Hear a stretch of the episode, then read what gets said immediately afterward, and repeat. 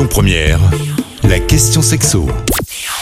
Comme chaque semaine, on se retrouve avec Jessica d'Espace Plaisir dans le premier arrondissement pour la question sexo. Bonjour Jessica. Bonjour Cécile. Aujourd'hui, on va parler d'un sujet qui touche à la fois les adultes, mais majoritairement les ados, les sextos et nudes. Alors, vous l'aurez compris, ce sont des messages érotiques. Hein, ça peut être des sextos, des photos dénudées ou des vidéos érotiques. Le but, faire monter l'excitation et pimenter les relations. Est-ce que vous pouvez nous en dire plus, Jessica?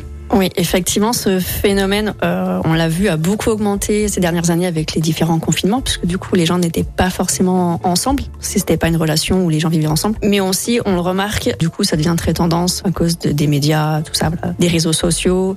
Il y a aussi une hypersexualisation des très jeunes euh, adultes, voire des très jeunes adolescents. Et donc, effectivement, voilà, c'est un phénomène qui est très présent chez les adultes, mais beaucoup chez les adolescents. On estime qu'il y a à peu près 34% des Français de plus de 30 ans ont déjà envoyé un nude euh, ou des sextos réguliers à leur partenaire. Donc jusque-là, tout va bien. Mais par contre, ces chiffres vont exploser chez les très jeunes, euh, chez les moins de 18 ans notamment, donc parce que du coup, ils ont déjà accès euh, à tout ça. Et on est à plus de 60% qui déclarent. Donc du coup, je pense qu'on peut même augmenter ce chiffre. Alors j'imagine qu'il y a des dérives. Est-ce que ça comporte des dangers? Oui, effectivement, euh, notamment sur les réseaux sociaux. Donc du coup, on a les fameux dick pics.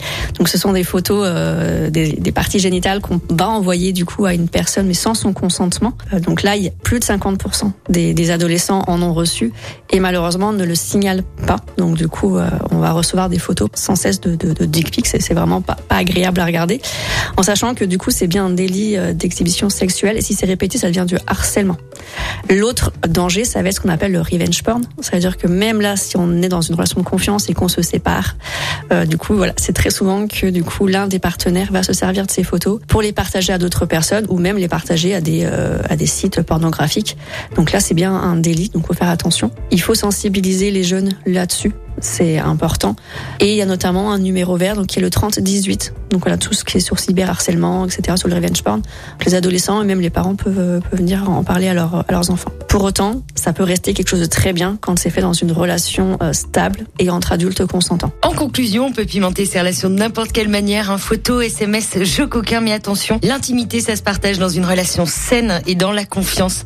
Merci Jessica d'avoir répondu à nos questions. Je rappelle que vous êtes gérante du magasin Espace Plaisir dans le premier arrondissement de Lyon et on se retrouve la semaine prochaine. Merci, au revoir.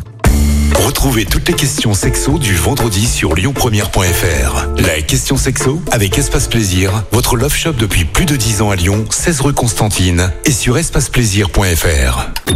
Écoutez votre radio Lyon Première en direct sur l'application Lyon Première, lyonpremière.fr et bien sûr à Lyon sur 90.2 FM et en DAB+. Lyon Première